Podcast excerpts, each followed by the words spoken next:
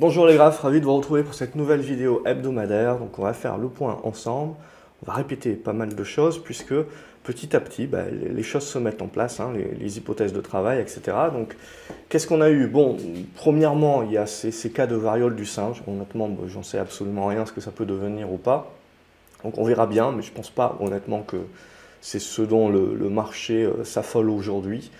Après, il ne faut pas oublier que euh, le Covid n'est pas mort, les, courbes sont en train, le nombre de cas sont encore en train de, repartir à la hausse, et notamment on a eu cette semaine, on a vu un, certain retour de flux sur quelques, sur quelques valeurs Covid, on le verra peut-être un petit peu plus loin.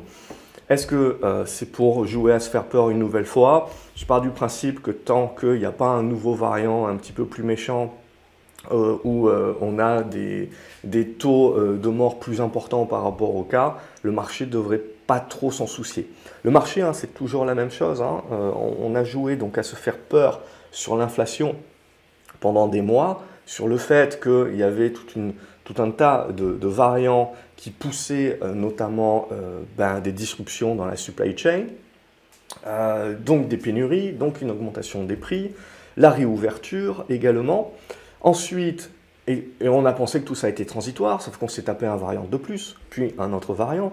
Euh, et une fois qu'on a pensé que c'était un petit peu fini, euh, on a commencé à parler pic d'inflation à partir de ce moment-là, sauf qu'on s'est pris la guerre. Donc la guerre qui rajoute évidemment les tensions inflationnistes par-dessus. Donc tout ça, évidemment, ça fait que l'inflation est toujours transitoire, ou en tout cas une partie, euh, une partie d'elle, mais cette transition, n'a fait que être repoussé. Et donc c'est pour ça que le pic inflationniste qu'on est potentiellement en train de tendre ici, hein, alors ça peut toujours, l'inflation peut encore augmenter, etc. Mais ce qu'il faut se dire en gros, c'est que l'augmentation se fait de moins en moins forte, et que donc petit à petit on construit, euh, on, construit un petit peu le pic. Mais ce qu'il faut bien se dire aussi, c'est que euh, ça redescend pas forcément non plus euh, en, en ligne droite. Et donc, ce que l'on a, c'est toujours le mois de novembre avec les midterms américaines, où évidemment, pour euh, les électeurs, il va falloir faire quelque chose et démontrer qu'on a été capable de combattre l'inflation. La problématique, c'est toujours la même, c'est que donc, on monte les taux, mais essentiellement, qu'est-ce qui combat plus l'inflation actuellement? C'est la baisse des marchés. Donc on a cette perception pour le consommateur qu'il a une baisse de la richesse, il a utilisé une bonne partie de son épargne, surtout pour le consommateur US, on parle, hein. et donc il commence à arriver maintenant à des moments où eh ben, il faut qu'il retrouve un job. On avait parlé dans les différentes vidéos, hein, mais concrètement, ça ne se passe pas du jour au lendemain, mais concrètement, voilà, on y arrive. Donc il faut qu'il retrouve un job. Donc potentiellement, il s'était retiré euh, des listes justement de, demandeurs d'emploi euh, parce que bah, il voulait vivre la belle vie, il pensait qu'il en avait assez, euh, etc. Des retraités potentiellement vont revenir aussi parce que finalement leur portefeuille a pas mal chuté. Donc dans leurs calculs, ils avaient tout calculé avec, avec les plus hauts. Donc on, en est là aujourd'hui. Et ce consommateur, donc, qui avait cet effet de richesse parce qu'il avait conservé, il avait épargné un, surplus, eh bien aujourd'hui l'inflation a quasiment tout bouffé, surtout aux US. En France, on est encore très fourmi. Mais donc du coup, comme ça a tout bouffé, et eh ben maintenant ça commence à coincer. Et on l'a vu notamment avec Target, Walmart. Vous avez vu, c'est quand même c'est quand même normalement l'agroalimentaire, la distribution d'agroalimentaire, c'est quand même des secteurs qui sont assez, assez défensifs. Et ce que l'on voit, c'est des titres qui se prennent des, euh, bonnes bennes à, 20-25%, parce qu'on a des baisses de marge. Hein. Ce pas des marges qui sont énormes, mais en gros, on arrive à un moment, si vous voulez, où jusqu'à présent, les résultats des sociétés étaient très solides, et parce qu'ils étaient dans la capacité de pousser, on en avait parlé, de pousser justement euh, leur augmentation de prix euh, au client final, parce que ce client final-là, avec cet effet richesse, son portefeuille action et son surplus d'épargne lié au Covid. Et donc, en gros, tout le monde avait du pricing power. Toutes les boîtes avaient du pricing power. Là, maintenant, on rentre dans le monde d'après, où du coup, comme euh, les clients, eh ben, ils ont de moins en moins d'argent dans les poches, eh ben, ils commencent à regarder les prix, et donc ils regardent à la dépense, ils regardent aux alternatives, et donc ça commence, là, par contre, à attaquer. Les entreprises ne peuvent plus passer toutes ou partie euh, de leur augmentation euh, de prix. Nos clients commencent à réduire ses dépenses, et donc réduction de chiffre d'affaires, réduction évidemment de, profit puisqu'on réduit les marges, euh, puisqu'on n'est plus capable de passer les augmentations de tarifs sans euh, sans baisser le chiffre d'affaires. Et donc là, on va arriver dans un monde où c'est seulement les vraies sociétés avec un vrai pricing power, hein, parce qu'il n'y a pas d'alternative globalement. Vous êtes obligé, euh, si vous êtes malade, vous êtes obligé de vous soigner, euh, et ainsi de suite. vous avez tout un tas de dépenses qui sont des dépenses d'énergie, des dépenses justement de santé, des dépenses euh, de, nourriture, se nourrir et ce genre de choses-là, voilà, où en effet on va, euh, on va continuer de dépenser ça. Donc ça c'est du non cyclique.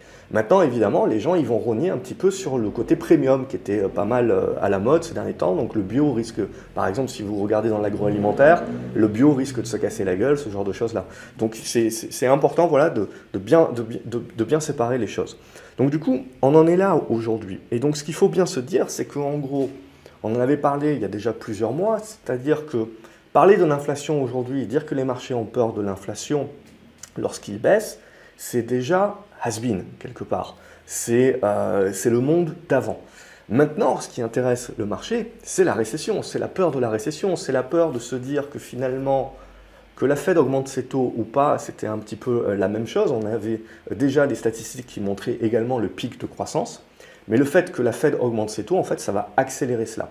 Alors évidemment, la problématique, elle est là aujourd'hui, c'est qu'on ne sait pas dans quelle proportion on va subir une décroissance. Et on ne sait pas pendant combien de temps. On ne sait pas si ça peut se transformer en un modèle systémique. J'ai fait différentes vidéos pour expliquer voilà, les raisons qui font que, à aujourd'hui, globalement, euh, pour moi, on peut parler de récession, etc., mais euh, on parlera surtout de décroissance, et il faut essayer de voir dans une vision année, année 49-50, euh, en gros, plutôt la normalisation. Mais voilà, il faut bien intégrer le fait que vous avez eu donc une augmentation des taux, ça fait plier donc euh, les valorisations des sociétés de croissance notamment, puisque comme je vous ai dit, euh, l'euro de demain n'est plus, euh, aussi important et même moins important que l'euro d'aujourd'hui, donc on préfère les valeurs cycliques. C'était euh, toute l'hypothèse de travail qu'on avait déjà pu travailler en 2020, et tout ça, ça s'est mis en branle au fur et à mesure. Ce dont on avait parlé, et ce qui est pour moi très important, c'est de bien comprendre que avant que tout le monde parle de cette rotation et que ça fasse consensus, en fait, vous avez de nombreux à-coups. Et on a eu, euh, tout, au long de, cette dernière année, de, nombreux à-coups, avant que dorénavant euh, ça fasse consensus, de la même façon que l'inflation fasse consensus. Et dorénavant, maintenant, petit à petit, de plus en plus, on va commencer à parler la décroissance, etc.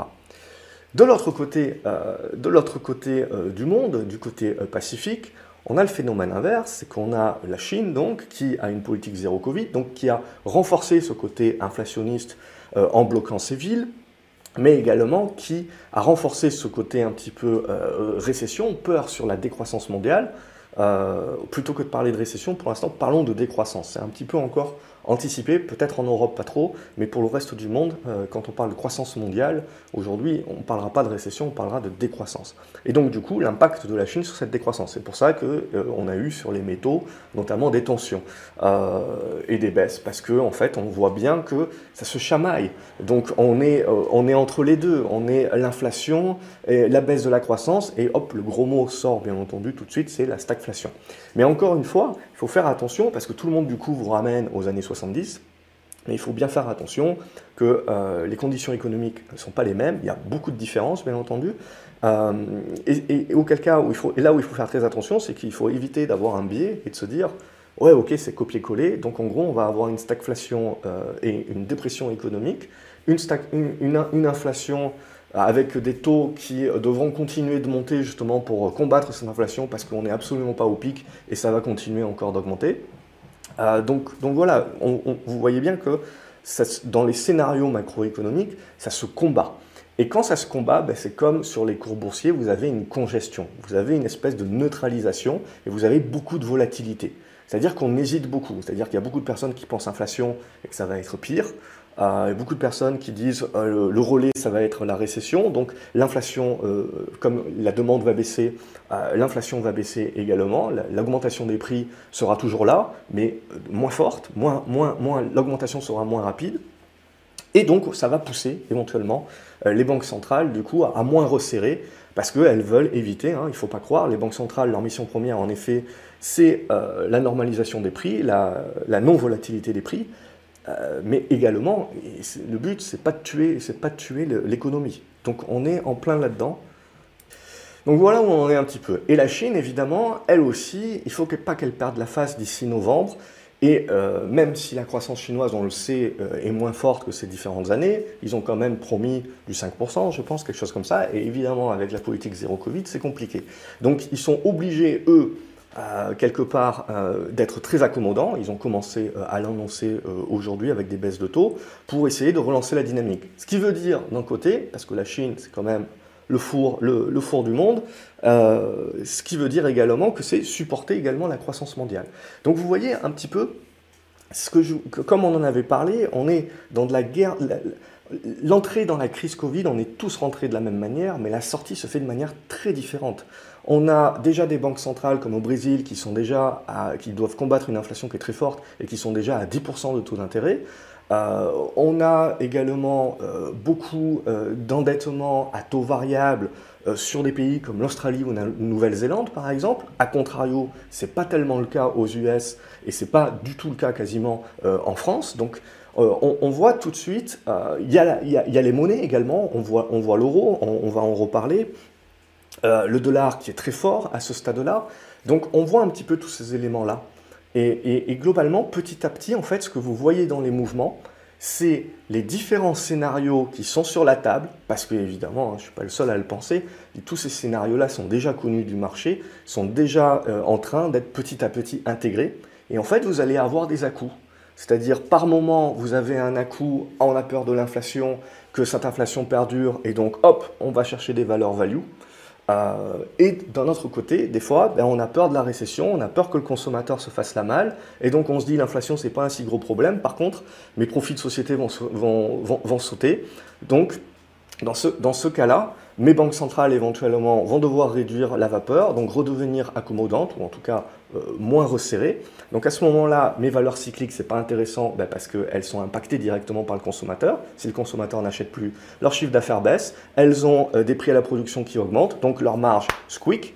Par contre, du coup, ce qui va m'intéresser, c'est des valeurs qui arrivent à conserver leur niveau de croissance, qui ont une capacité éventuellement de pricing power également, parce qu'elles sont incontournables, euh, et euh, qui vont profiter, qui ont des liquidités éventuellement, une rentabilité, et qui vont avoir cette capacité donc de, bah, moins être impactés que, le reste. Et donc en gros, petit à petit, vous voyez que la liste de valeurs devient plus restreinte, et c'est là où ça devient un marché euh, pour des investisseurs actifs, euh, c'est là où ça devient un marché où c'est la sélectivité.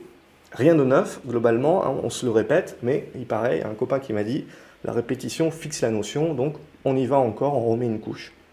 Donc ça, pour moi, c'est ce qui est important et bien important de comprendre, c'est pas de dire du jour au lendemain, j'oublie l'inflation, maintenant je sais que ça va être, que le marché va avoir peur de la récession. On avait parlé dans une précédente vidéo justement de se dire que voilà, le marché a quelque part déjà pricé la remontée des taux, l'inflation. Maintenant, ce qui lui manque à pricer, c'est la proportion de la récession. Et comme, et comme on en a parlé, on ne sait pas dire est-ce qu'on va déjà aux États-Unis avoir une récession ou simplement juste une décroissance euh, Et ensuite, pendant combien de temps Combien de temps ça va durer et quelle proportion euh, Parce que baisser, euh, baisser de, avoir une récession parce que vous faites moins 1 sur votre PIB, ok, c'est différent que d'avoir une récession pendant euh, un an et vous tapez du moins 4. Donc il y a ça aussi qui est différent. Je suis à titre personnel plutôt sur le premier scénario. Mais ça, il va falloir du temps et il va falloir petit à petit avoir les stats. Et au fur et à mesure où on commence à, avoir les stats qui sortent, etc., vous avez les probabilités qui augmentent pour un scénario ou l'autre. Et donc petit à petit, le consensus, en fait, va faire, rotation, va, faire la rotation de ces flux vers, euh, vers un, endroit de choix. Mais tant que ça ne fait pas consensus, eh ben vous avez des à-coups. Et puis, en fait, ça vous donne l'impression, en gros, que, le marché ne sait pas vraiment où il va, mais en fait, ce qu'il faut bien vous dire, c'est que c'est en train de se combattre. Et, les flux sont en train de se combattre sur les différents scénarios jusqu'à ce qu'il, comme Highlander, il n'en reste plus qu'un. Et à partir de ce moment-là, ça fait consensus. Et en règle générale, quand ça commence à faire consensus, c'est là où vous avez les vagues euh, les, plus fortes qui se mettent en place, mais c'est là aussi où c'est le moment déjà de réfléchir à l'après. Euh, donc c'est ce que j'essaye de vous proposer justement en, poussant un petit peu à, la réflexion d'après. Donc ça, voilà, ça c'est pour les, conditions actuelles. Euh, et, ce, qu'il faut bien comprendre un petit peu dans, dans, les réactions du marché, parce que clairement, c'est un marché qui manque cruellement de catalyseurs aujourd'hui. Par contre, si vous regardez, les entreprises ont énormément de cash. Euh, ces entreprises-là, justement, en ayant énormément de cash, elles se font bouffer comme tout le monde par l'inflation.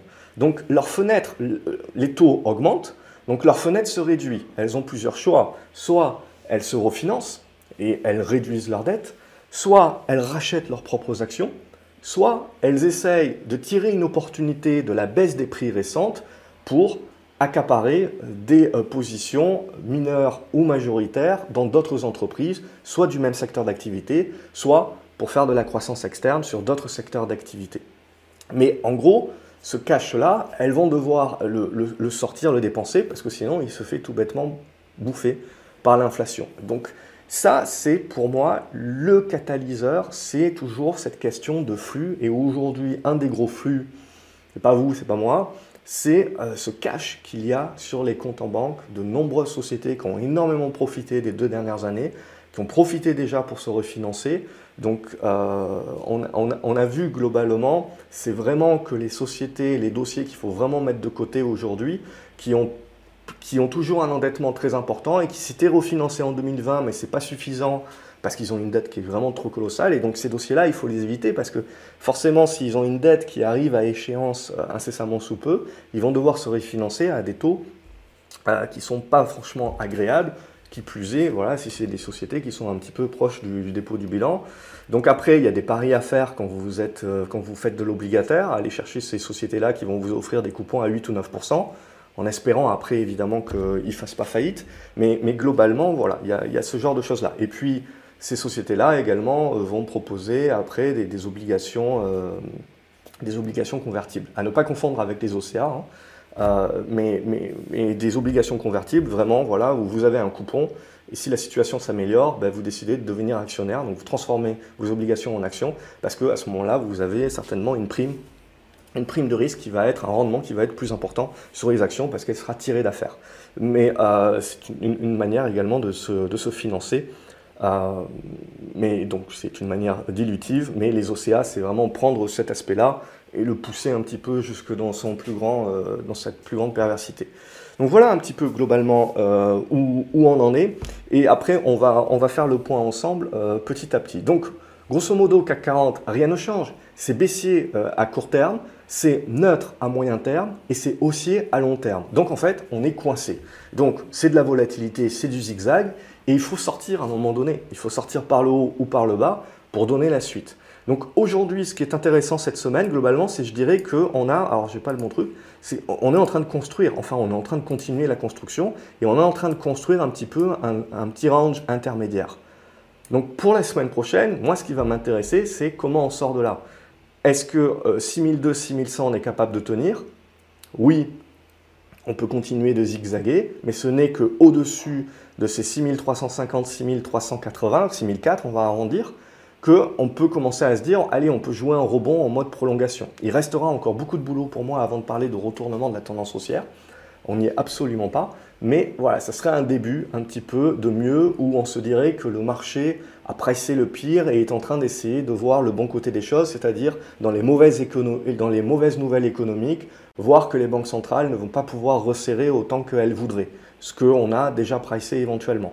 Mais ce qu'il faut bien se dire, on avait parlé justement dans le, dans le rapport de Bank of America, c'est que le premier coup, c'est la hausse des taux. Le deuxième coup, évidemment, c'est la récession et donc presser un petit peu les, baisses, les baisses de profit des sociétés. Et ce qu'on a vu un petit peu dans les résultats des sociétés déjà au premier trimestre, c'est qu'un petit peu tout le monde quand même a commencé à nous dire, à nous expliquer que ça allait être très dur pour la suite. Et on le voit, le, marché ne fait pas de quartier, même sur des euh, grosses capitalisations comme Walmart. Euh, vous voyez un petit peu les écarts que vous prenez. Donc, il faut bien se rappeler ça. Il y a beaucoup de personnes qui vont parler de valeurs défensives. Dans un marché baissier, les valeurs défensives, ça n'existe pas. Euh, donc il, faut, il y en a bien sûr des valeurs qui baissent moins que les autres. Euh, il y a des valeurs qui sont toujours euh, en hausse, bien entendu, mais s'attacher à se dire, moi j'ai que des valeurs défensives en portefeuille, c'est risqué, parce que c'est se donner, c'est avoir une, certitude euh, et donc du coup ne, pas voir la réalité en, face quand ces valeurs-là se mettent à baisser, de ne pas pouvoir les couper en se disant non mais c'est bon, c'est défensif. Donc euh, faites attention par rapport à, ces, à, ces dits. Donc ce qui m'intéresse, voilà, c'est 6002, 6100 et en gros 6350, 6004 où on peut arrondir à 6004, 6005. Au milieu, c'est un petit peu euh, en mode no man's land, hein, c'est-à-dire qu'on continue de congestionner. En dessous, on réouvrirait la porte, on a toujours un gap sur les 6000 points, donc on réouvrirait la porte, la porte d'aller chercher ces 6000 points. Et après, quid? Il faut, il faut attendre. Hein. Évidemment, je peux vous donner tous les niveaux éventuels qui peuvent servir de support, mais ce n'est pas, pas vraiment important pour moi. Ce que, je veux, c'est que le, le, marché me démontre un support qui l'intéresse vraiment, qu'il ait la capacité de rebondir, mais que ce rebond ait la capacité de casser les résistances. Or là, c'est ce qu'on n'a pas été capable de faire en début de semaine.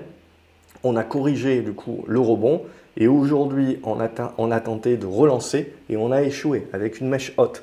Donc en gros, là, ça valide bien qu'on reste en mode rebond, qu'on reste en mode trading, casquette, prendre ce qu'il y a à prendre, en attendant qu'on ait véritablement un retournement. Alors après, bien entendu, ça c'est le CAC 40, il faut faire attention à l'illusion des indices, parce qu'après, au cas par cas, valeur par valeur, il y a des choses euh, où euh, il n'y a pas de signal de vente, globalement. Hein. si vous jouez, êtes en train de jouer le rebond sur certaines valeurs, elles sont toujours dans leur mode rebond, donc on ne solde pas la position. Donc voilà, c'est bien faire attention également de ne pas se faire noyer par les indices, à ne regarder que les indices, puisque c'est essentiellement vrai sur le, sur le Nasdaq, où vous voyez par exemple une valeur comme euh, Apple qui est en train de vraiment acter sa baisse maintenant bah, depuis globalement avril, hein, et en fait qui, si vous regardez le Nasdaq, euh, vous vous dites c'est moche, oh mon Dieu, courage, fuyons. Mais ce qui est très important de regarder, en gros, c'est que vous avez euh, différentes choses qui se passent à l'intérieur de l'indice. Alors surtout si on prend le Nasdaq Composite et on va chercher un petit peu les plus petites caps, plus petites caps qui sont quand même des grosses si on compare à l'Europe. Mais, ce qui est important, voilà, c'est bien de se dire ça, c'est que ça reste une tendance baissière, on est toujours dans le biseau, on est revenu tester euh, la bande basse ici et on tente tant bien que mal le rebond actuellement là-dessus, ce qui prouve que, ok, c'est pas trop mal. Donc vous voyez la zone des 11 500 points, on est en train de travailler. Il y a un petit gap ici, on le refermera, on le refermera pas, on, verra. Mais globalement, on est bien dans cette zone qui est une, qui est une zone large, hein, en, mode, en mode râteau plus que fourchette, mais qui est une zone, à mon avis, qui devrait être réactive. C'est quoi euh, l'idée derrière le, Nasdaq? Et de se dire que éventuellement, au tout du moins pour les prochaines semaines, ça peut peut-être offrir un peu de surperformance par rapport à des indices plus value, c'est euh, voilà, de se dire euh, le marché price plus quelque part l'inflation, mais va de plus en plus pricer la récession. Euh, et dans ce, dans ce cas-là, les valeurs, euh, des, des, valeurs justement qui sont des valeurs de croissance, qui certes seront très certainement aussi impactés, les budgets publicitaires peuvent baisser, ce genre de choses-là, bien entendu, mais euh, voilà, reste très rentable avec du cash en caisse euh, et euh, les, reins solides. Donc le marché peut y trouver un certain confort et un, certain côté défensif, un certain côté refuge, parce qu'ils auront quand même la capacité. N'oubliez jamais, et je vais en reparler, de cette prime de risque, cette prime de risque du marché, c'est toujours de se dire qu'est-ce qu'on veut. Euh, pour que mes actions, pour que je sois intéressé à investir dans l'action, il faut que le rendement de mon action, celui que j'attends, soit supérieur à ce que j'obtiens sur l'OAT à 10 ans. Sur les US, l'OAT à 10 ans est à 3%, et pour l'instant, on voit qu'elle bloque un petit peu. Donc ça veut dire qu'il faut au moins que j'ai un rendement supérieur à 3%. En règle, générale, avoir le rendement supérieur à 3%, ce n'est pas suffisant. Ce que veulent les marchés, c'est éventuellement avoir du rendement à, à 5. Hein. Donc c'est avoir quand même un différentiel euh, un, petit peu important entre les obligations. Sinon les obligations deviennent plus intéressantes, les flux sortent des actions pour aller plus sur l'obligation et vice-versa. Donc là pour l'instant, pour moi, on est toujours dans un monde où il y a quand même pas mal de cash. Hein. Oui, il y a du resserrement monétaire, mais euh, la Fed n'a même pas commencé encore à réduire son bilan. Hein. Euh, donc, alors bien sûr, certains diront que c'est que le début du coup du cocotier. Euh, mais, voilà, je pense qu'il ne faut pas y voir de, relation non plus de cause à effet. On rentrera peut-être dans les détails dans une autre vidéo. Mais ce qui est important pour moi, voilà, c'est bien comprendre un petit peu les rotations que le marché peut faire. Et d'éviter, dès que, dès que les Nasdaq va peut-être regagner 3 ou 4%, de sauter sur votre cheval et de dire c'est bon, voilà, le marché est en train d'acter le scénario. Non, non, non. Parce que vous voyez, par exemple, vous pouvez avoir le même coup qu'ici. C'est-à-dire qu'ici, le marché fait un bon rebond, mais c'est un rebond au prorata, un rebond technique qui reste dans une tendance baissière. Donc il peut toujours le refaire. Ça ne veut pas dire, c'est à considérer comme un à-coup, comme je vous ai expliqué en début de vidéo, et non pas comme euh, l'achèvement de la rotation, que oui, c'est le scénario en effet qui va se passer, à se réaliser, que le marché va se mettre à avoir peur de la récession, que le marché va commencer à parler déflation, euh, et que donc du coup, euh, les, valeurs, donc il, ne va plus y avoir de resserrement monétaire, et que donc du coup, les valeurs en de croissance et Cathy Wood vont remonter au septième cieux. Voilà, c'est le scénario que vous pouvez avoir, mais il ne faut pas penser que ça va se passer du jour au lendemain. Ça, ça mettra du temps à se passer, et surtout, ça peut être un scénario que le marché joue sur six mois, parce que la décroissance, la récession éventuelle, la déflation même éventuelle, je pousse jusque-là, même si j'y crois pas, mais poussons jusque-là, euh, ça peut éventuellement être juste un contre-coup de la réouverture de la guerre et des pénuries. Et donc vous avez le contre-coup qui se fait, mais c'est quelque chose de très rapide, comme en 1949. Et ensuite, vous avez en fait une normalisation. Et en fait, vous avez pendant plusieurs années une sinusoïdale, une sinusoïdale pardon, qui se met en place. Et donc, qu'il faut bien comprendre, en gros, c'est que, je ne sais pas, dans 5 ans peut-être, on prendra du recul sur ce qui était en train de se passer et on comprendra en fait que le marché jouait beaucoup plus rapidement les différents cycles d'un cycle beaucoup plus grand. Et quand on a le nez dans le guidon, on ne le voit pas nécessairement au jour le jour, bien entendu. Et c'est bien important de lever les yeux. Alors bien entendu, ça, euh, ça rapporte pas bien, de dire ça. L'idée, c'est d'avoir les idées claires pour que quand il y a des choses qui se passent sur le marché, on évite de paniquer ou on évite au contraire d'être en mode FOMO. Donc euh, cette vue d'ensemble, l'idée, c'est pas de dire bah ouais, all in sur ça, all in sur ça. Non, c'est l'idée, j'ai la vue d'ensemble et donc je suis, je suis capable de ne pas surréagir par rapport aux événements de marché. Et là, pour le Nasdaq, c'est la même chose pour moi. On est en train de revenir chercher dorénavant un plus bas. Je ne surréagis pas. Je veux dire, on peut même aller, hein, on en a parlé sur l'académie notamment, en effet, euh, vous pouvez même aller chercher les 10 500. Très bien, oui, on peut parler de tous ces niveaux-là, il y en a plein hein, globalement. Mais ce que l'on voit en fait, c'est que le dernier niveau qui avait été énormément travaillé juste avant le vaccin, c'était cette zone globalement, on va arrondir entre les 10 008 et, et les 12 003. Et donc on y est là-dedans. Donc après, ce qui est important de vous dire, c'est qu'on n'est pas à essayer de deviner le point bas exact.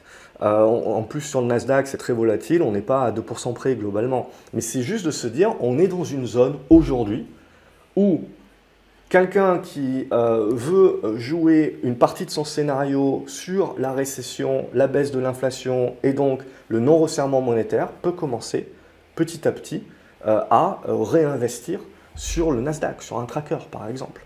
Ok? Oui, c'est anticipé. Non, ce n'est pas moindre risque, clairement pas. Mais là, on est sur des scénarios macro. Et on parle de euh, pondérer une partie de son portefeuille uniquement à ce stade-là. Parce que je pars du principe que même si le marché, je ne considère toujours pas que le, marché, l'indice en tant que tel, a capitulé. Une, capitulation serait justement que, en gros, euh, lundi, hein, pouf, on ouvre directement à 11 000. Là, je commencerai honnêtement à considérer que oui, euh, on est en train de capituler. Et donc, du coup, de jouer la mèche et, d'essayer d'avoir à ce moment-là des liquidités pour essayer d'arbitrer des choses, etc. et re-rentrer. Mais, mais, mais, globalement, voilà un petit peu mon idée. Ce qu'on a bien validé aujourd'hui aussi, c'est que les 12 000 points après les 12 006, globalement, c'est les deux niveaux pivots. Si vous ne voulez pas jouer aux devinettes, et c'est ce que je vous recommande, plus vous êtes débutant, moins vous devez jouer aux devinettes. On attend d'avoir les signaux pour rentrer. Donc on fait un peu plus ou moins de risques. L'idée, c'est justement de se dire, le marché se reneutralise, se retemporise euh, au-dessus des 12 000 points.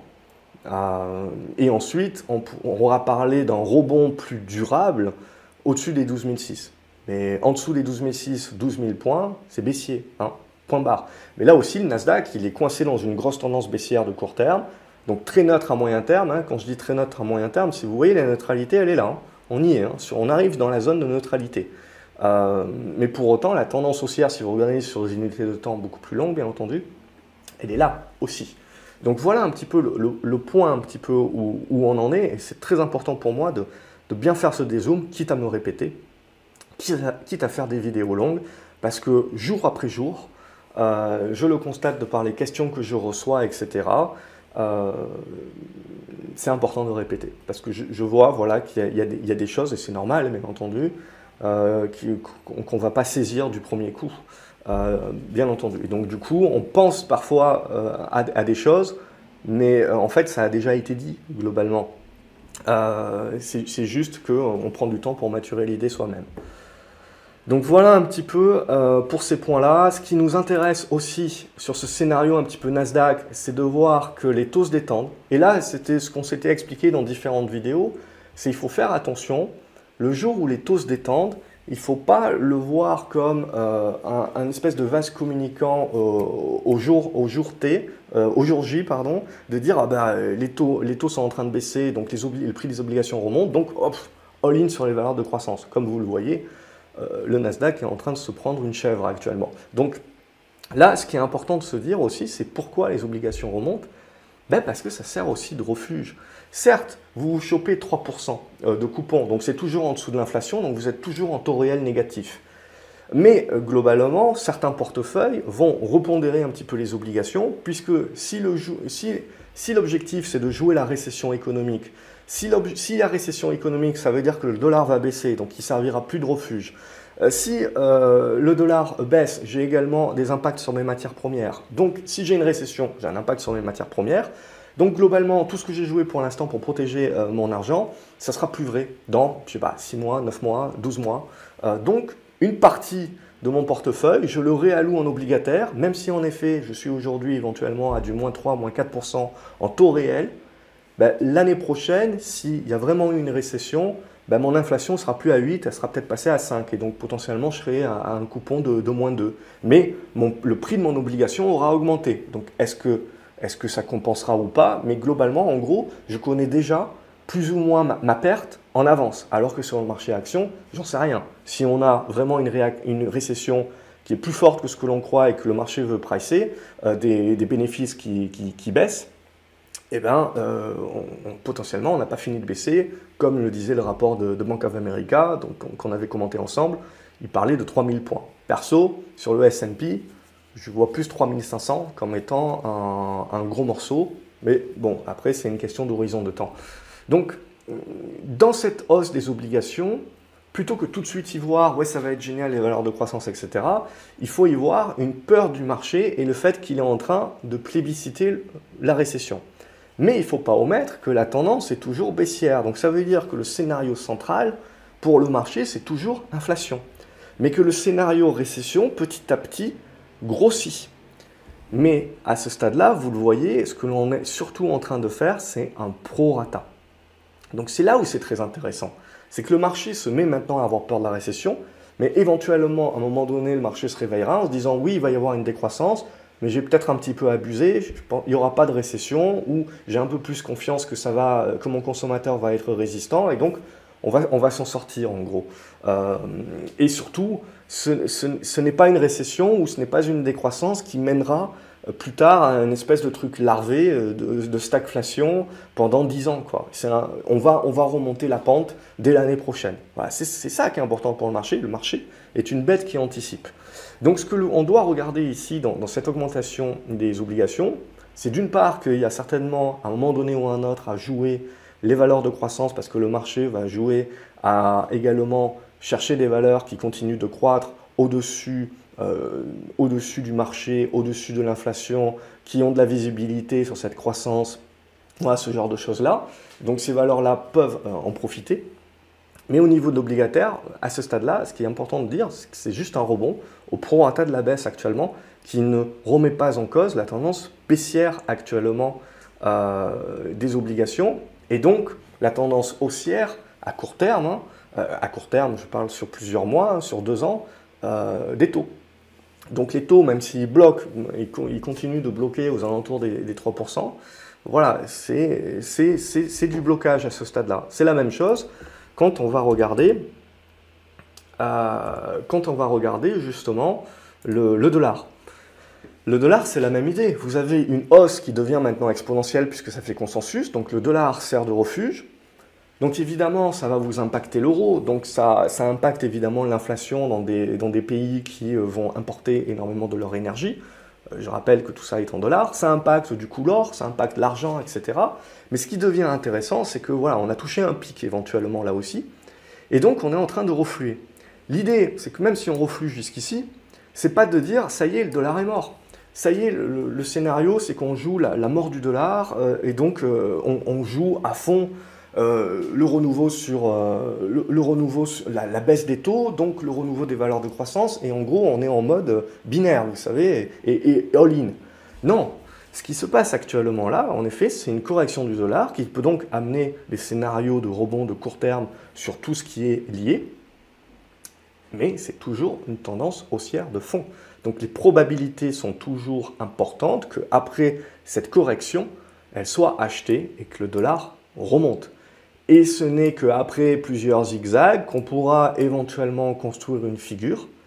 Et là, la sortie de cette figure nous donnera euh, un scénario plus moyen terme. C'est-à-dire soit ma récession bullshit, c'est vraiment l'inflation qui me fait peur euh, et, la Banque centrale va être obligée de monter encore plus ses taux et donc j'ai mon dollar qui joue encore plus en refuge, qui casse par le haut.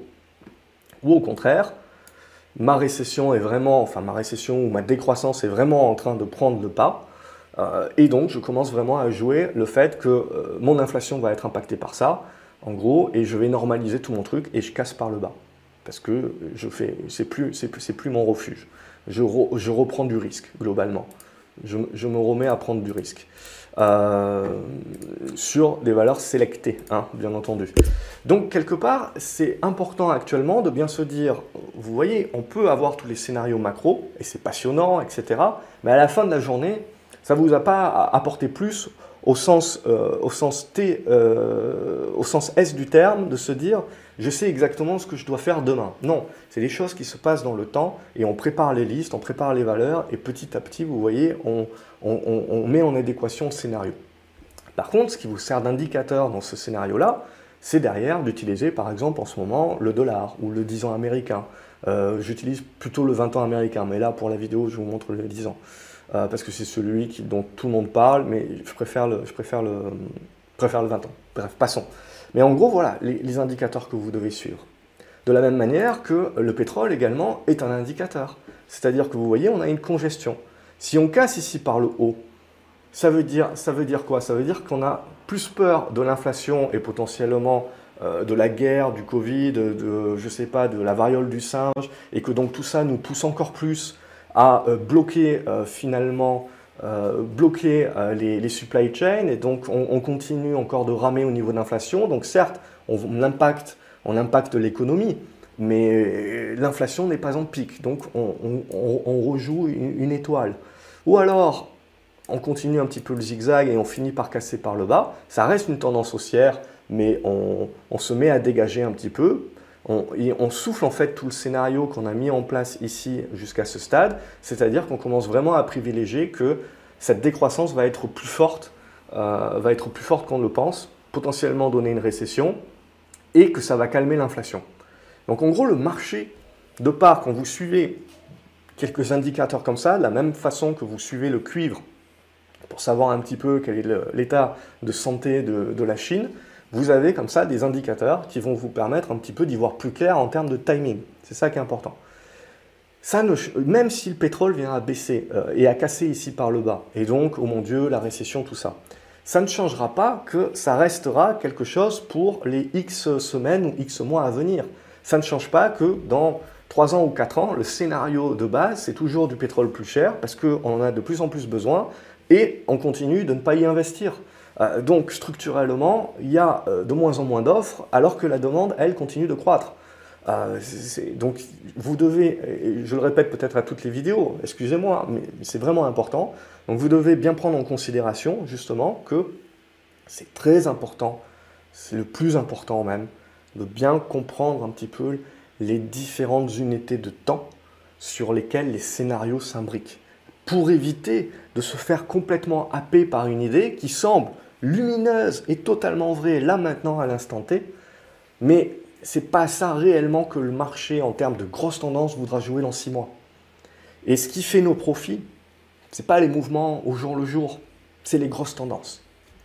Donc c'est sur ça qu'on veut se concentrer euh, au fur et à mesure pour construire les scénarios. Voilà, je pense, j'espère que c'était clair en tout cas. Euh, on va juste faire un petit tour, on le voit sur l'or on le voit quand le, quand le dollar se met un petit peu à baisser, l'or redresse un petit peu la tête, mais on a mis un tir quand même sur l'or. Hein. Moi, honnêtement, je pensais qu'on allait s'arrêter ici, ça aurait été plutôt pas mal. Là, on met un petit tir. C'est pas encore tout cassé, hein, mais c'est pas Jojo. Donc, globalement, euh, tant qu'on ne va pas euh, repasser au-dessus des 1900 pour arrondir, 1880, hein, 1900 dollars, ça va être dur de reparler de, de relance haussière sur l'or. L'argent, c'est pareil, on a cassé un petit peu euh, tout ce qui pouvait être, être beau. Euh, alors on tient les supports éventuellement, on construira des nouvelles figures, mais en gros on a remis à plus tard les, différents scénarios positifs. Alors pour l'instant c'est du rebond technique. Donc les minières c'est la même chose. C'est du rebond technique qu'on a actuellement sur les minières et il faudra voir en fait les, prochains indices. Et là aussi, ça nous indiquera si le marché, dans quelle proportion le marché joue la récession. Euh, dans quelle proportion du coup le, le, marché va anticiper que le resserrement monétaire va devoir s'arrêter, ce qui est négatif euh, pour l'or et l'argent, et donc on va repasser dans une politique accommodante, ce qui est positif. Et le dollar baisse. Euh, et euh, on a une récession, donc on a certaines craintes et donc on a besoin de refuge. Et donc potentiellement, même si ça rapporte rien, vous n'avez pas de rendement, ça, vous, ça, vous, ça, vous, crée un refuge. Et après, c'est une question de flux. Pour l'instant, on le voit, c'est du rebond technique, pas grand-chose de plus. Et sur l'euro, eh ben, la BCE doit bien réagir à un moment donné. Et finalement, euh, ce qu'on ne va pas avouer, ce qu'on va dire évidemment, c'est pour combattre l'inflation. Mais vous le savez très bien, l'inflation est là depuis déjà des, mois euh, au niveau de la Banque centrale et on joue la montre. Là par contre, ce qui devient endommageable pour l'économie et surtout avec la guerre et surtout donc avec l'impact des prix de l'énergie qui sont en dollars, donc c'est une inflation supplémentaire qui est importée, c'est donc la pression sur le consommateur. Euh, et c'est donc, in fine, une pression sur l'économie. Eh bien, c'est le fait que l'euro n'est pas suffisamment fort. Et une manière pour essayer de le renforcer, évidemment, ça va être de remonter les taux. Alors, ils feront du 0,25 ou ils feront du 0,5, j'en sais rien, ça sera leur décision. Mais ça permettra, on le voit déjà, le marché anticipe, de faire du rebond technique à ce stade-là, parce que ce qu'il ne faut pas enlever, c'est que la tendance reste baissière. On peut éventuellement faire du prorata, hein, on le voit sur ces 1,06, 1,07, jusqu'au 1,08 on peut monter, honnêtement, je considérerais toujours ça comme du prorata. Et après, il va falloir attendre de voir comment on construit et de casser cette construction par le haut. Et là, commencer à parler, tiens, on commence à mettre petit à petit un rebond plus durable en place. Euh, et donc, du coup, bah, ça nous impacte, nous, en tant qu'investisseurs. Parce que l'idée, ça sera de se dire, tiens, ça veut dire que euh, si l'euro remonte bien, pour l'instant on n'y est pas, hein, mais si l'euro commence à bien remonter, et je parle au-dessus des 1,08 notamment, le côté, tous les flux sont en dollars et sur les US, eh ben, on va commencer à se poser des questions et c'est là où les flux peuvent commencer justement à se rapatrier ailleurs, pays émergents, Europe, Asie. Et c'est là justement où ça peut être intéressant d'un point de vue macro de surpondérer et de surperformer euh, sur différents marchés autres euh, que les US qui à aujourd'hui continuent de jouer leur rôle euh, protecteur de refuge grâce au, dollar notamment. Donc voilà un petit peu pour tous ces aspects, ces aspects-là. J'espère que je vous, explique mieux que ce que je vous noie. On va regarder quelques actions globalement, puisqu'il y a quand même des choses intéressantes malgré les marchés, comme je vous ai dit, attention à l'illusion des, indices. On a Air France déjà pour commencer, qui était dans une belle congestion qu'on est en train de casser par le haut. Alors oui, hein, on peut revenir, consolider, etc. Mais globalement, euh, je pars du principe qu'au-dessus des 4 euros, ça va rester positif et je continuerai de tenir ma ligne. Il y a des bons volumes. Je continuerai de tenir ma ligne et éventuellement d'accumuler si on, fait un, un prorata un petit peu plus puissant puisque voilà, des, tendances comme ça, il n'y en, a pas, en a pas des masses globalement, et, je, vais m'y attacher pour éviter de me faire balader un petit peu par, au jour le jour. Alibaba, il y a les résultats qui vont tomber, je ne sais plus quand, le 26, euh, le 26 mai. Ce qui me plaît, hein, c'est ce biseau. Évidemment, il faudra le casser par le haut, hein, donc là c'est toujours le côté binaire des résultats. Si on casse par le haut, euh, globalement, bah, ça voudra dire, et je pense qu'on aura la même chose hein, sur tout ce qui est Tencent, sur tout ce qui est euh, Duo, enfin toutes ces chinoiseries. Euh, et, globalement, ce qui sera très intéressant, voilà, c'est que ça commencera à acter le retournement. Ça ne sera pas fait encore, il y aura encore du boulot, mais petit à petit, ça commencera à acter peut-être la surperformance justement de la politique accommodante de la Chine, et ça pourra aider.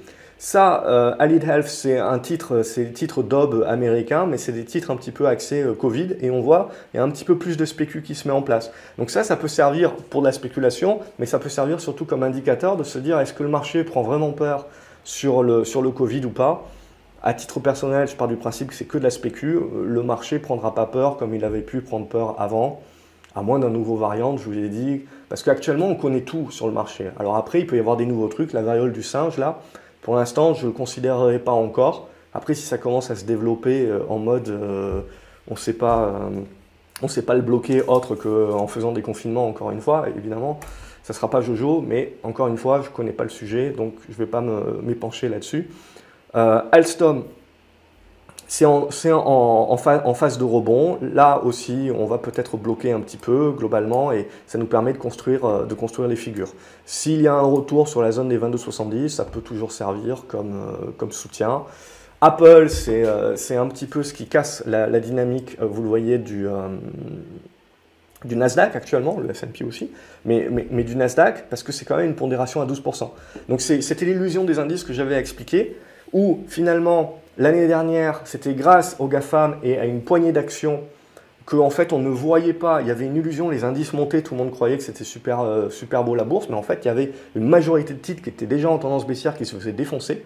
Et on a commencé à parler d'éclatement de la bulle dans les journaux, ils ont commencé à en parler que là. Hein. Ces deux ou trois dernières semaines, a commencé à parler des éclatements de la bulle, des valeurs crypto, des trucs, des machins, alors que, euh, pas les cryptos en elles-mêmes, mais, les valeurs liées NFT, crypto, tous ces trucs spéculatifs, alors que c'est déjà rampant, je veux dire, euh, depuis des mois, depuis à peu près novembre 2021, voire pour certaines d'entre elles déjà depuis, euh, c'était le début d'été, voire la, fin du printemps 2021. Or, là, maintenant, c'est la baisse des marchés beaucoup plus visible pour la majorité des gens, parce que ben, vous avez les gros qui se mettent à sombrer. Et pas qu'un peu, vous voyez, Apple, c'est quand même en mode, là, c'est devenu exponentiel. Alors, il y avait ce support des 138 qui lâche. Donc maintenant, on est en train d'arriver, j'avais dit les 132. Donc on, a tenu, on a tenu les 132. Alors après, hein, il y en a d'autres, hein, évidemment. Je ne suis pas là en mode Irma. Euh, ça peut être les 128 qui peuvent être aussi intéressants. Bon, il y a un petit gap ici. Après, voilà, le, but du jeu, c'est juste se dire, ok, ça peut permettre un petit rebond. Mais l'idée, c'est de se dire, c'est que du rebond technique. Euh, je veux dire, vous pouvez même remonter jusqu'ici. Globalement, on a, on a marqué un niveau de résistance ici sur les 150. Éventuellement, sur le prochain rebond technique, on, remarquera peut-être ces 138 dorénavant, 140 en résistance à nouveau.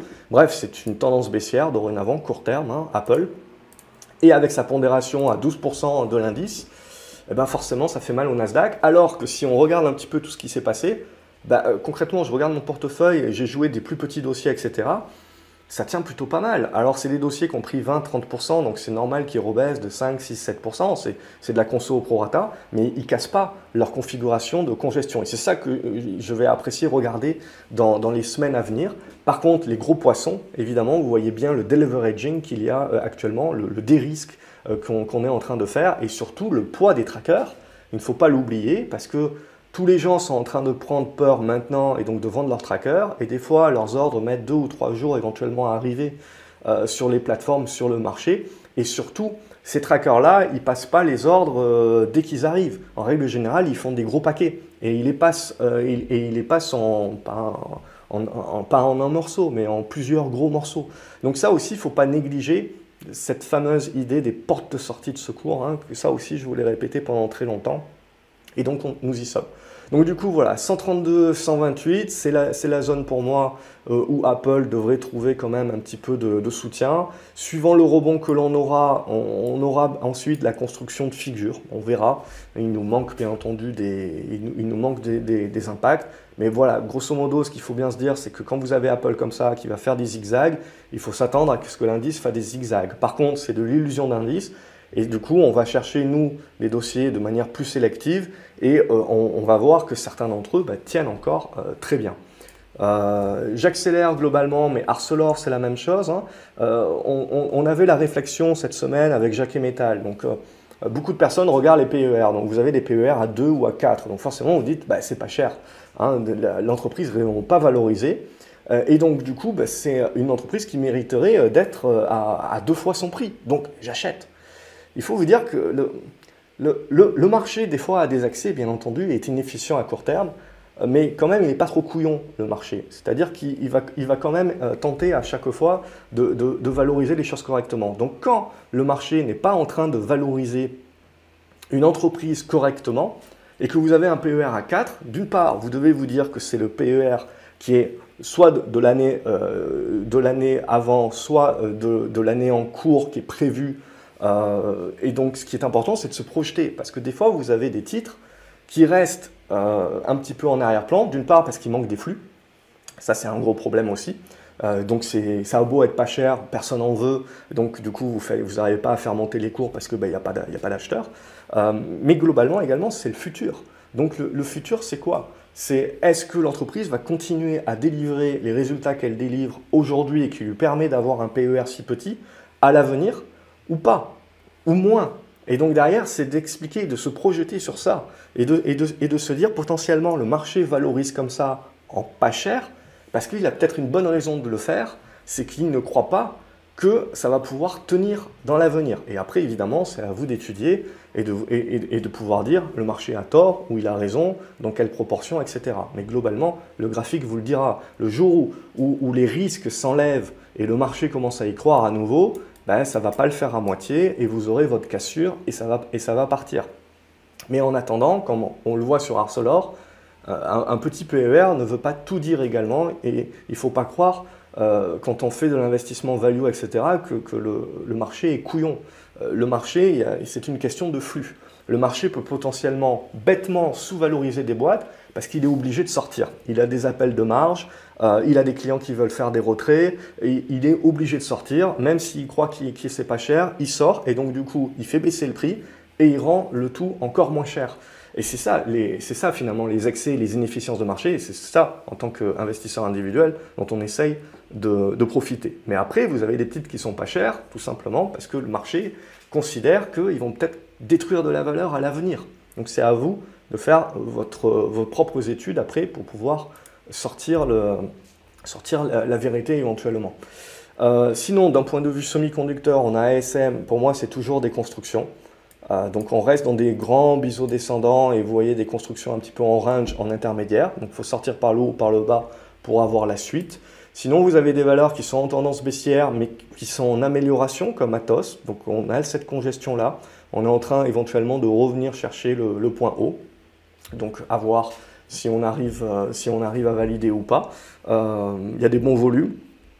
Donc pour moi, ça reste positif et globalement, ça reste des titres aujourd'hui qui certes sont en tendance baissière, mais qui vous permettent de superformer le marché par exemple. Donc c'est là aussi où c'est important de bien comprendre qu'il y a des cycles sur les marchés et qu'il y a des cycles où la tendance est haussière sur les marchés et donc il faut faire du suivi de tendance. Et puis il y a des cycles où le marché est en tendance baissière ou euh, très volatile et donc euh, suivant votre, profil et suivant votre caractère et, et votre expérience, il faut aller chercher d'autres choses que du simple suivi de tendance euh, qui certes potentiellement peut ne pas vous faire perdre beaucoup, mais aussi limitera votre perf. C'est une question de savoir ce que vous recherchez, bien entendu.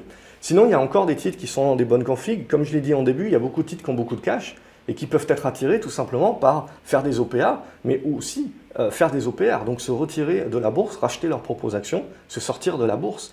Euh, ça peut être le cas, par exemple, euh, de, de, Boiron. Alors Boiron, je le dessinerai peut-être plutôt comme ça, globalement, mais voilà, ça se regarde, il y a une bonne congestion qui est ici, en gros au-dessus des 38 euros, mais c'est un débordement des 42-44 qui permettrait éventuellement d'avoir un débordement. Carrefour paye, paye ce, qui est en train de se passer sur les Walmart, euh, Tiger et compagnie. Hein. Donc on voit que le côté défensif de la, distribution n'y est pas vraiment maintenant parce que ben, on, on, constate globalement que le consommateur est déjà arrivé un petit peu à la limite. Alors après, Carrefour est sur d'autres marchés on voit c'est la limite sur les Américains, mais quand je regarde la France, euh, globalement, le taux d'épargne est encore très fort en France, mais pour autant, les gens, en fait, ont un taux d'épargne qui est très important, mais ne se considèrent pas comme l'ayant. Donc, ils n'ont pas cette mentalité de dire je suis encore prêt à payer. Donc, ils sont déjà, ils ont un taux d'épargne qui est assez important, euh, mais ils sont déjà dans cette idée de limiter leurs coûts. Euh, maintenant, bien entendu, ce que je dis, c'est de manière générale, il y a une majorité de gens aujourd'hui qui arrivent déjà pas à boucler les fins de mois. Hein. Donc on est déjà dans cet aspect consommateur et dans cet aspect classe moyenne aussi qui était peut-être à faire du bio, comme je vous ai dit, et on voit les, ventes de bio euh, réduire énormément et les discounters reprendre un petit peu, euh, reprendre un petit peu des marges là-dessus. Évidemment, on est très général ici. Il y a toujours des gens dans les commentaires qui me disent, euh, qui me disent des trucs. C'est normal, je ne peux pas être spécifique, sinon on fait une vidéo de 4 heures. Hein. Euh, mais voilà, c'est l'idée générale. CGG, donc pour moi, on est en train de rebondir ici, mais il y a un gros blocus sur les 1 euro, donc il faudra réussir à passer. Sinon, le risque, c'est de revenir taper ici, c'est 86. honnêtement, je ne suis pas contre, hein. euh, je, garde un, fond de, un fond de ligne que j'aimerais bien accumuler. Claranova, euh, on en avait parlé sur l'académie, globalement, il y, a, ça qui est intéressant. Alors ça reste une valeur de croissance, ça reste une tendance baissière, mais vous voyez, vous arrivez dans des biseaux descendants, c'est des valeurs de rebond jusqu'à ce qu'elles construisent, hein, et ça prendra du temps. Donc il ne faut pas penser, voilà, j'achète maintenant et c'est bon, ça va partir comme un bouchon de champagne. Non, euh, ça risque de faire ça, ça, ça, d'hésiter, de recasser par le bas et petit à petit, en fait, de vous construire une figure. Et ça, c'est ce qui vous permettra de dire, OK, on va pouvoir euh, jouer le retournement peut-être un, petit peu plus long. Mais pour l'instant, euh, pour l'instant, voilà, c'est déjà du rebond au prorata et après on verra.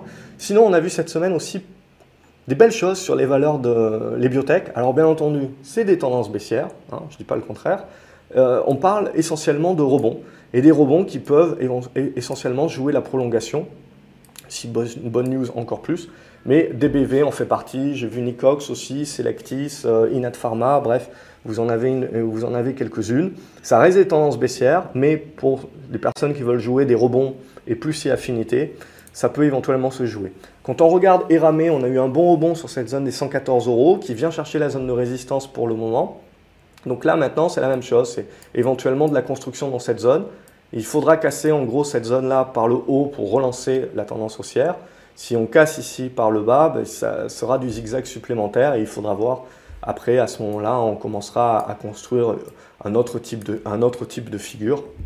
Et il nous faudra quelques, euh, quelques niveaux supplémentaires.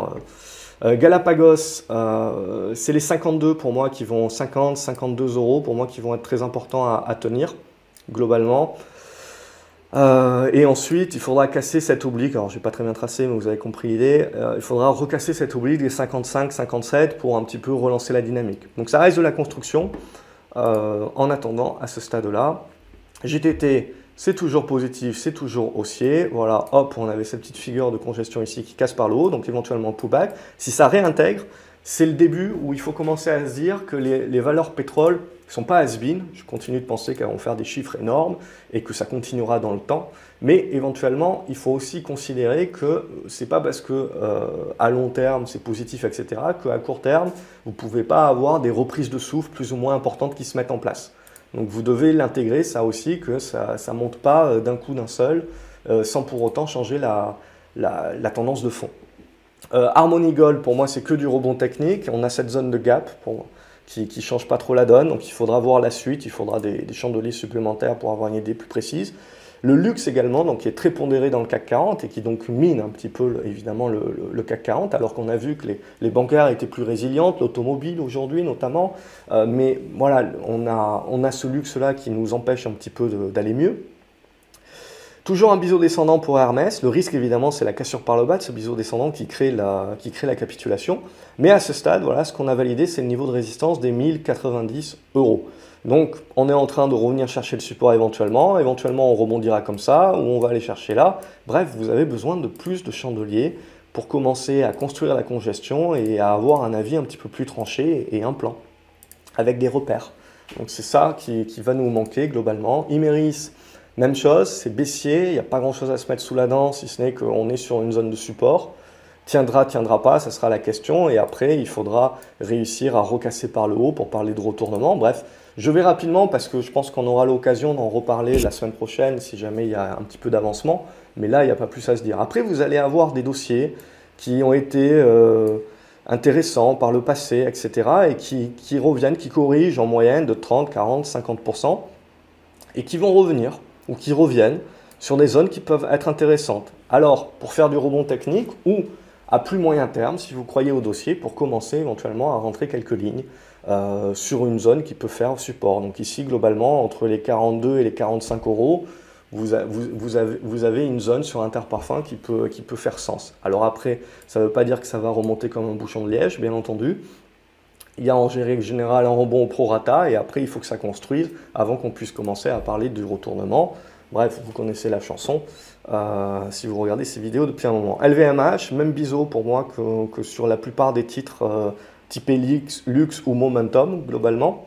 Momentum de 2021. Euh, même niveau, hein. il n'y a pas grand chose à espérer sur LVMH tant que vous ne cassez pas les 600 euros. Donc que du rebond technique en attendant et de la construction. Morel et Prom, euh, ça reste positif, bien entendu. On, bute un petit peu là-dessus. Voilà, éventuellement une construction intermédiaire qu'on est en train de faire. Hop, je, vire le reste. Euh, ça reste bien entendu positif à ce stade-là. MGI Digital, même idée, on a une congestion qui peut être intéressante. C'est des titres qui ne sont pas super liquides, il faudra casser par le haut. C'est opéable, on verra. Navia, on me l'a demandé. Pour moi, c'est toujours une tendance qui est baissière. Alors, on tient un support oblique, donc évidemment, méfiance si vous le cassez, on, remettra au goût du jour plutôt euh, cette zone ici, là, des, des 1 euro, voire un petit peu plus bas. Mais pour l'instant, c'est que du rebond technique. Il faudrait revenir ici dans cette zone-là, euh, faire une toute petite consolidation dans le scénario idéal. Hein, comme ça, et réussir à repartir là et refaire ainsi de suite. Bref, ou une grosse news évidemment, et on le, et on le fait en mode, euh, en mode comme ça.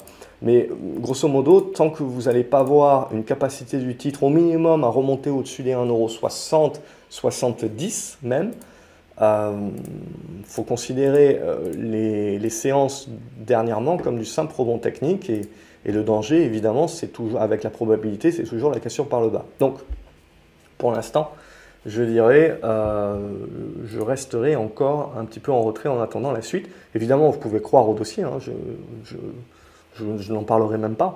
C'est d'un point de vue purement graphique, et après, il faut des chandeliers supplémentaires pour se dire, oui, c'est en train de s'améliorer. Euh, Neoen, euh, on, est toujours, propre, hein, mais une espèce de range, un petit peu dans cette zone-là.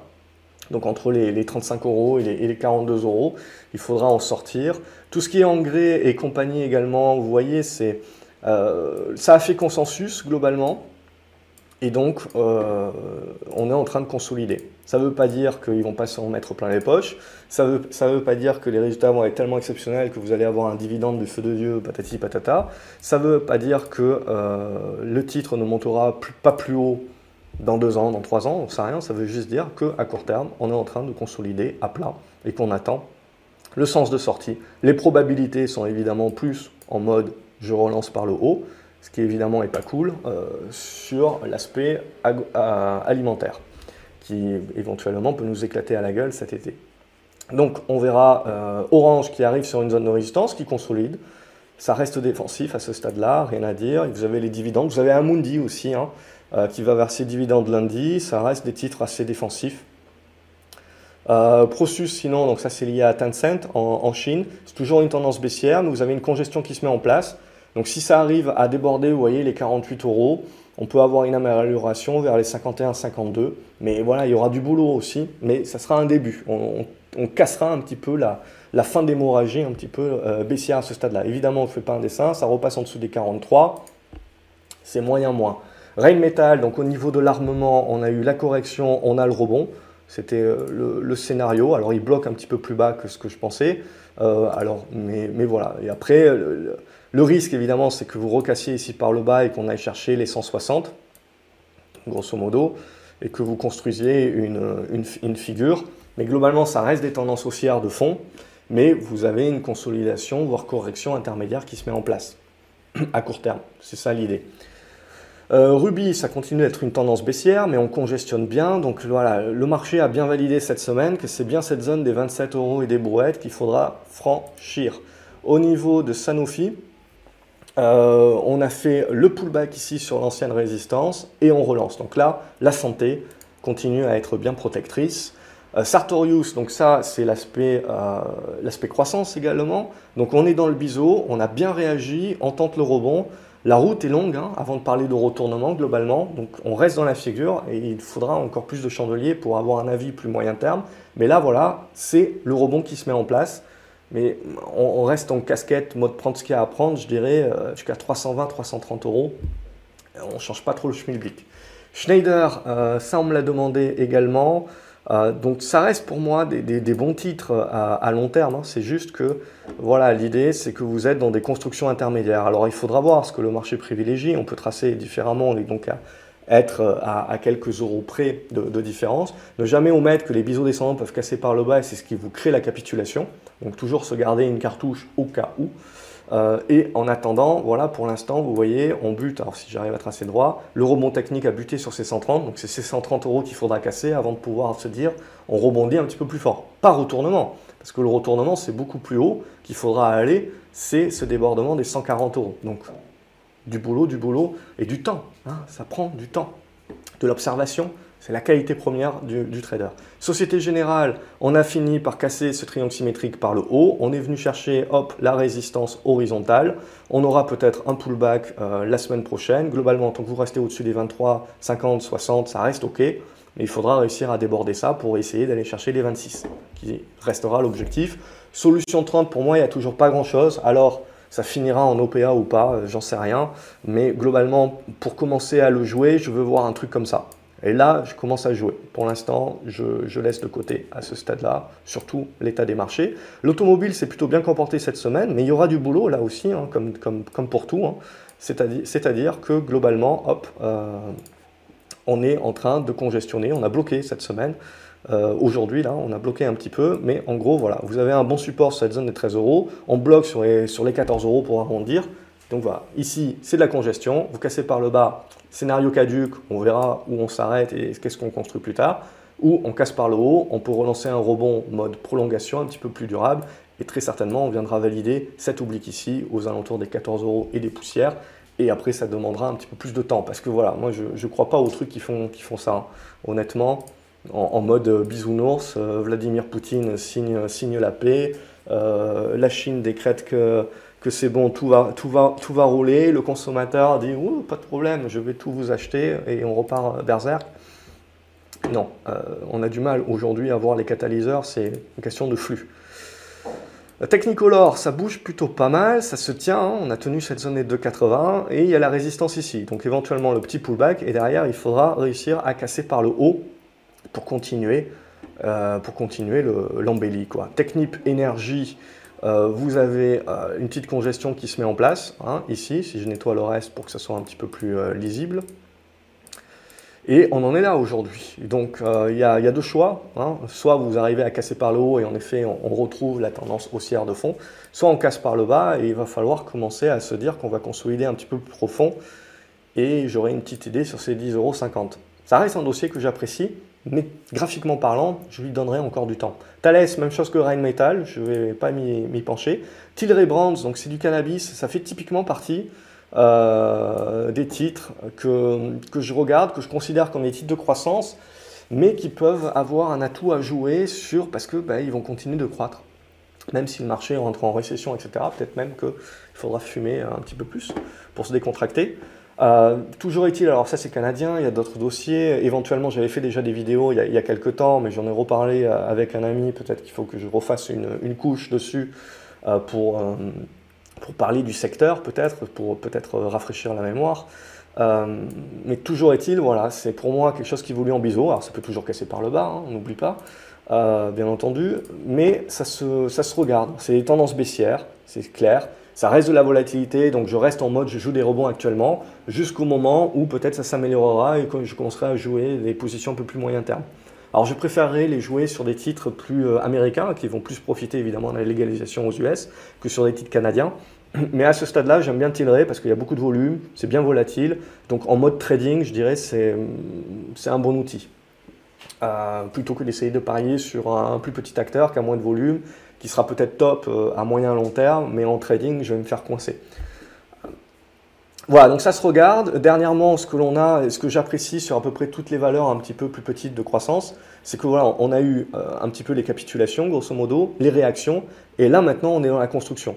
Donc si ça fait ça, évidemment, bah, tant pis, hein, c'était pas le bon moment. Mais si ça me fait, euh, si ça me fait un truc comme ça, comme ça, enfin, hop, je vais y arriver, euh, comme, ça, hop, et je commence à congestionner là, là, ça commence à, ça à m'intéresser, surtout si je vois ça sur beaucoup plus de titres, et peu importe ce que fait Apple. Hein, c'est ça qui m'intéressera.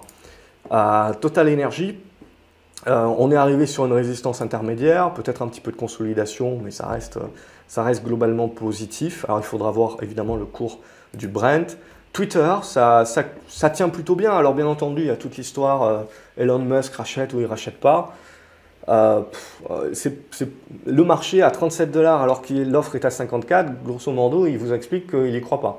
Hein. Donc ça veut dire qu'il pense que Musk va se retirer, va payer peut-être son milliard de compensation, Twitter va évidemment l'attaquer, mais ça prendra des années pour éventuellement accoucher d'une souris.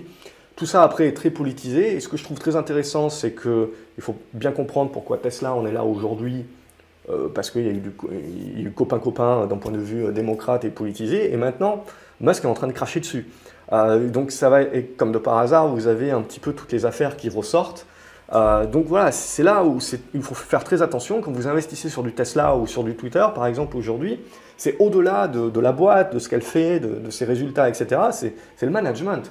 Et quand vous avez un patron comme ça, qui est un petit peu l'homme fort, eh ben, ça peut énormément, ce qui se passe avec lui, ça peut énormément impacter votre, votre action. Donc il ne faut pas le négliger, clairement pas, surtout en ce moment. Euh, on voit que Musk, il est en roue libre. Alors il a toujours été, mais aujourd'hui plus qu'avant. Plus et, il est imprévisible. Donc c'est très compliqué aujourd'hui d'investir euh, sur des sociétés comme Tesla ou sur Twitter, parce que vous savez très bien que vous investissez sur un truc bien volatile, parce qu'au gré des différentes annonces. Néanmoins, Twitter, que ce soit avec Musk ou sans Musk, je considère qu'on a un prix qui est intéressant. On peut toujours aller sur 34, éventuellement, ce n'est pas impossible. Mais euh, à titre personnel, voilà, j'ai pris une position, je l'ai dimensionné et je le joue. Je, joue, finalement, euh, si vous voulez, que le prix de Twitter aujourd'hui est, est, quand même à un niveau qui peut intéresser, même s'il n'intéresse pas à Musk, il peut intéresser. Et on, on joue l'aspect spéculatif. Bien entendu, s'il retire son offre, il y a fort à parier qu'on se prendra une benne. Ça fait partie du jeu. On dimensionne la position et on essaye de jouer avec les probabilités. Et on essaye surtout, je serais tenté de dire, de jouer avec l'hésitation du marché. On a vu hier Twitter qui a relancé un tweet pour dire que le deal était toujours en négociation.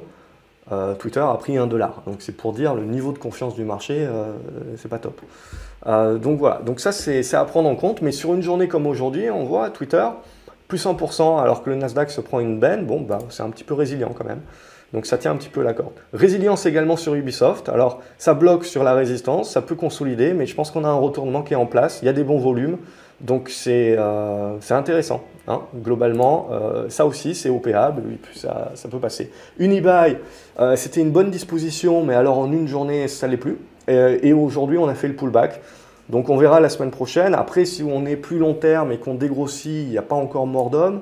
Mais voilà, pour le trade court terme, ça a pris un petit peu un, tir. Au niveau de Valourex, sinon, on a eu l'annonce des résultats euh, qui ont été vendus dans un premier temps, mais c'était pour rejoindre un niveau technique. Ne sous-estimez jamais la capacité du marché à mettre du temps, soi-disant, pour ingurgiter l'info, mais en fait, parce que techniquement, ils avaient besoin d'aller chercher un niveau. Et après, pouf, ça remonte comme un bouchon de lièvre, comme s'ils venaient juste de lire l'info. Donc ça, c'est bien à comprendre aussi l'importance parfois que le marché a et donne à aller chercher des niveaux techniques avant de remonter et de vous donner l'impression qu'il a mis une heure à lire le communiqué. Des fois, c'est 24 heures. Donc là, c'est l'idée sur, euh, sur Globalement, on est allé chercher, boum, niveau de support, et paf, on remonte comme un bouchon de liège. Alors, on est en train d'arriver maintenant sur la zone des 14 euros et des brouettes. On peut estimer que, que, ça, que ça patinera un petit peu peut-être pour construire autre chose, mais ça reste une très belle tendance haussière. Et Worldline, c'est un petit peu comme Atos. Globalement, c'est une tendance baissière également, mais une tendance baissière qui commence à arriver un petit peu au bout. Euh, dans sa congestion, on est venu chercher la résistance aujourd'hui, on bloque un petit peu à cause de la tendance. Évidemment, il ne faut pas casser par le bas, mais le zigzag peut continuer, mais le débordement de cette zone des 39-40 euros peut commencer à acter petit à petit le retournement. Par contre, avant de parler de retournement et de, tendance haussière, euh, c'est pas demain la veille, ok? Donc il va falloir procéder par étapes. Et on va se dire que là, c'est déjà bien, on a stoppé l'hémorragie et on tente de casser ces résistances de court terme là pour jouer des prolongations de rebond. On ne parlera pas encore de retournement à la hausse de la tendance, c'est trop tôt. Euh, voilà pour cette semaine, comme d'habitude, j'espère que vous appréciez les vidéos. Euh, n'hésitez pas euh, du coup à vous abonner à la chaîne, vous devez avoir l'étiquette qui, qui, ressort et à avoir une autre vidéo également dans lesquelles je rentre un petit peu plus dans le détail de certaines choses. N'hésitez pas à voir l'ensemble des vidéos, à voir ou à revoir. Et vous comprendrez peut-être un petit peu la, vue d'ensemble. C'est le but, c'est l'essentiel actuellement, surtout dans des marchés comme ça. Je vous souhaite un excellent week-end les graphes et je vous retrouve dans les commentaires. Salut